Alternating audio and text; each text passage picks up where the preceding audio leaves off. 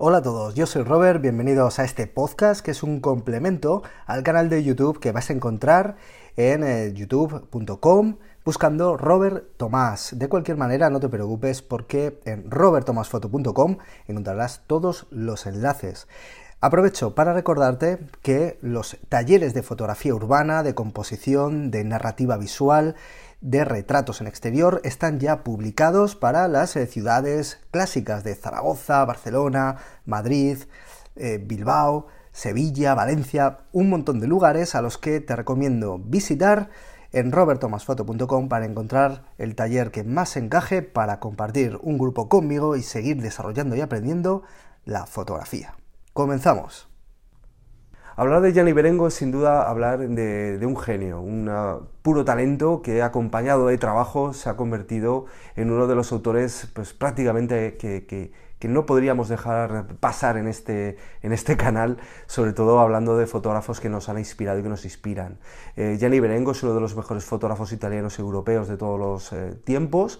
combinando lo que es la fotografía documental con el fotoperiodismo y la fotografía al final de reportaje.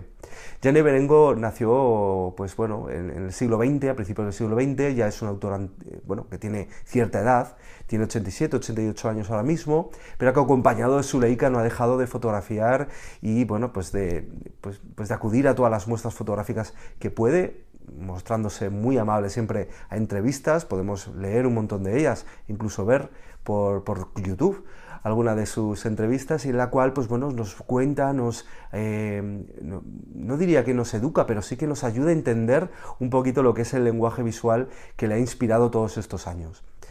es un autor que ya desde los años 30, eh, desde muy corta edad, empezó a ganar premios como el WordPress Photo, un talento natural que despertó la admiración rápida de autores tan grandes como Henri Cartier-Bresson y que de hecho a lo largo del tiempo Cartier-Bresson siempre lo ha nombrado como uno de sus autores fotógrafos favoritos realmente una persona berengo que eh, empezó su carrera en Suiza, en realidad, aunque es genovés, pero que, bueno, por cuestiones de la vida de sus padres se trasladó a, este país eh, europeo y que, sin embargo, pues bueno, años después se trasladó a vivir a Venecia, se unió a, varios grupos de fotografía, publicó en periódicos no solo italianos, sino también europeos e internacionales, empezó a ganar premios, prácticamente los grandes, grandes premios, todos los tiene Berengo en sus estanterías,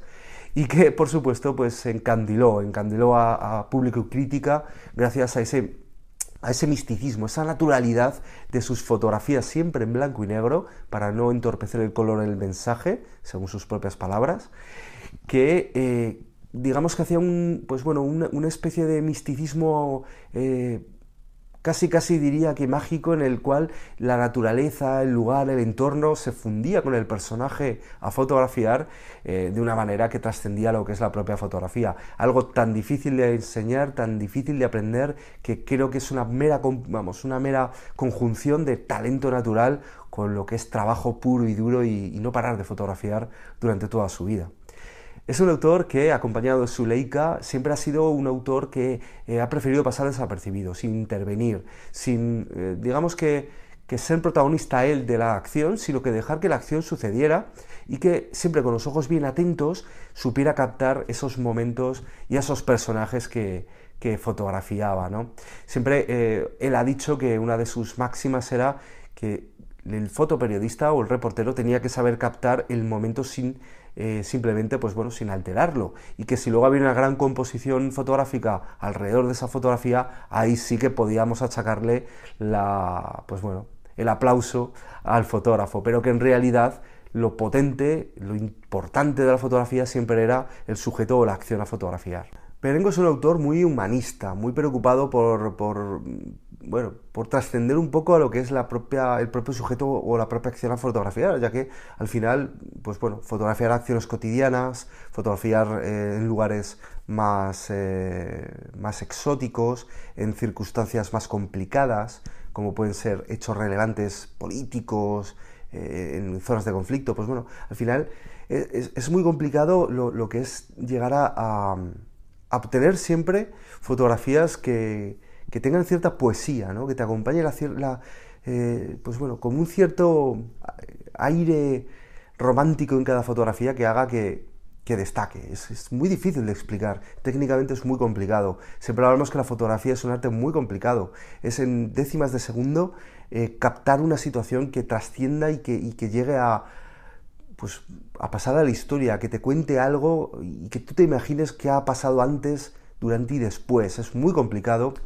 lo que hacía, eh, bueno, lo que hacían autores, como por ejemplo eh, este que nos toca, que es Gianni Berengo. Sin duda un, autor italiano a estudiar, que ya digo que podéis investigar un poquito en su obra, eh, seguro que os va a inspirar tanto como a mí y os animará a, pues, a intentar llevar vuestra fotografía a, un lugar más alto, porque al final estudiar a los clásicos es lo que, lo que nos hace mejorar ahora mismo a nosotros también. Nada más, si os ha gustado, por supuesto, me encontráis en robertomasfoto.com y en mi perfil de Instagram, arroba robertomasf, publicando fotos todos los días. Un saludo, chao.